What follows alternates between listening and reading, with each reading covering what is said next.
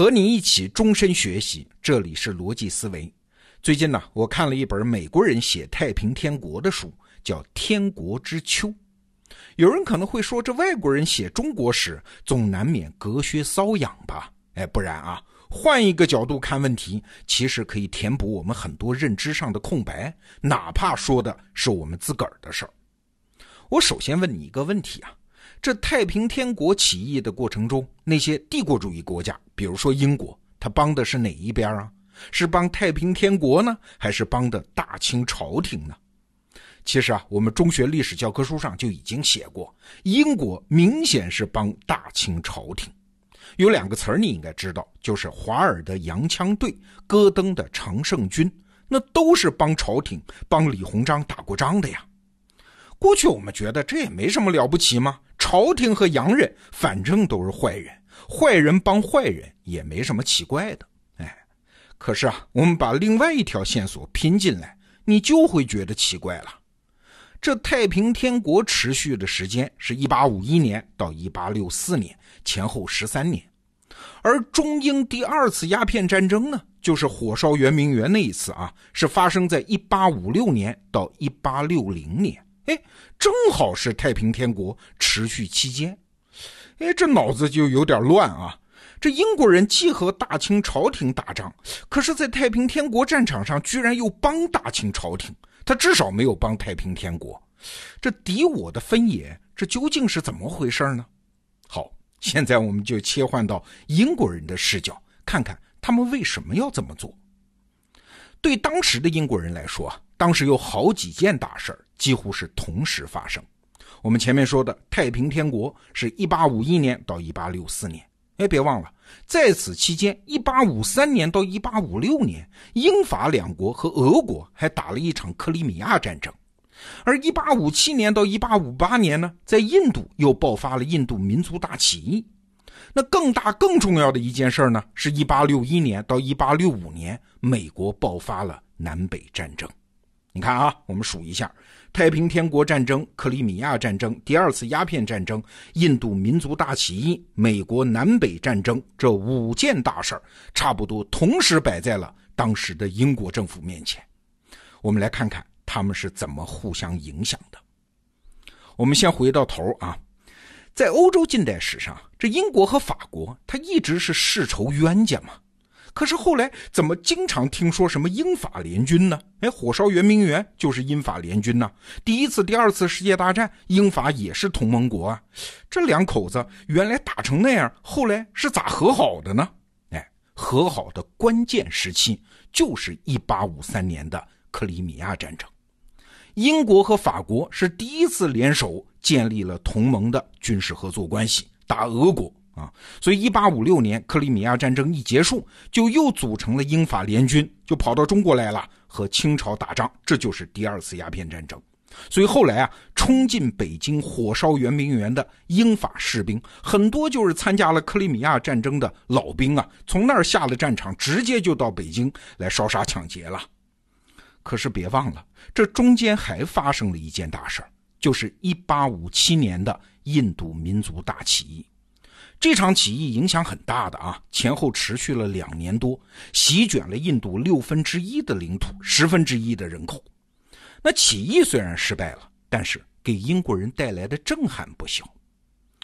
首先一点呢，是一八五七年，当时中英之间已经是在第二次鸦片战争之中了。那英国从国内就组建了一支一千多人的军队，赶往中国参战。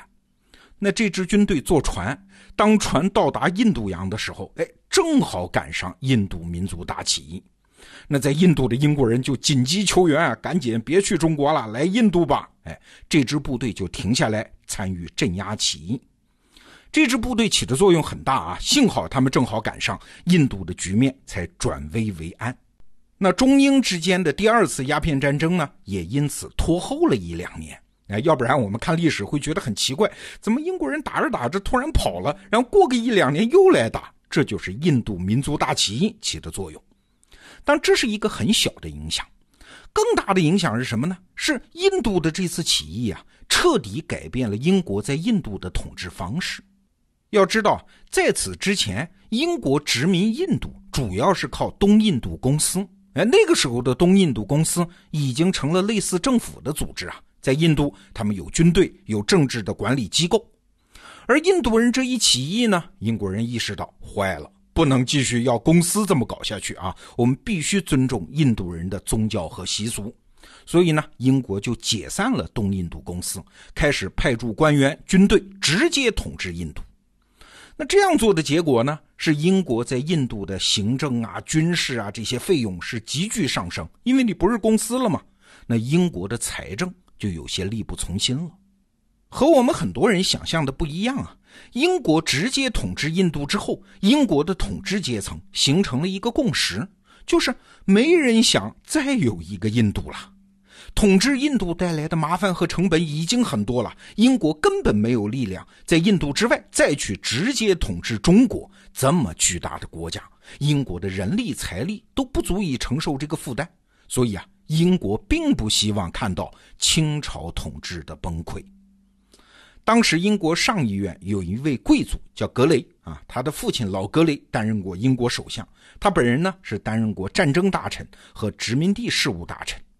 在上议院讨论中国的议题的时候，他就发言说，在印度的经验可告诉我们啊，毁掉一个亚洲的政府容易，为他换上一个新政府那是很难的。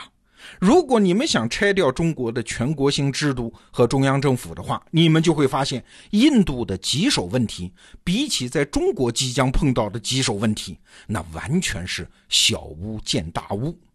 你看，英国人当时很明智的，他们知道不能轻率的毁掉别国的政治秩序，这会造成难以收拾的烂摊子。这个观念，英国人在十九世纪就已经深深理解了。哎，美国人到现在也没有理解啊。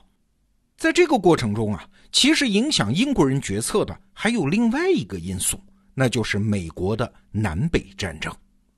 当时啊，美国和中国是英国的前两大市场。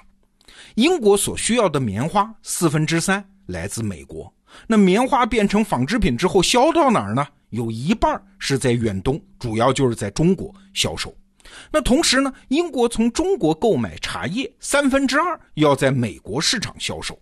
你看，棉花、纺织品、茶叶这三种最重要的大宗商品，把英国、美国、中国连接在一起，成为经济上密不可分的网络呀。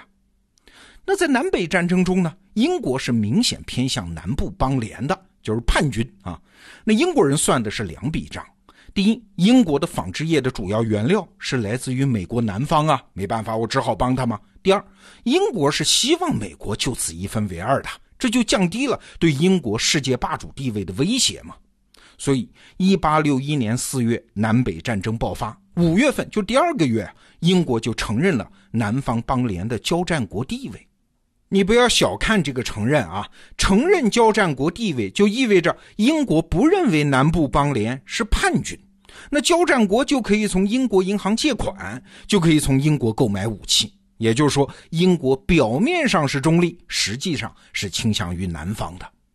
但是啊，英国人很快就意识到坏了，押错了宝啊！美国北方各州的反英情绪因此很高涨啊，英国人的生意是大受影响。那在英国人看来，发生在中国的太平天国战争和美国的南北战争很类似啊，是一个类型啊，都是南方的叛军对抗北方的政府啊。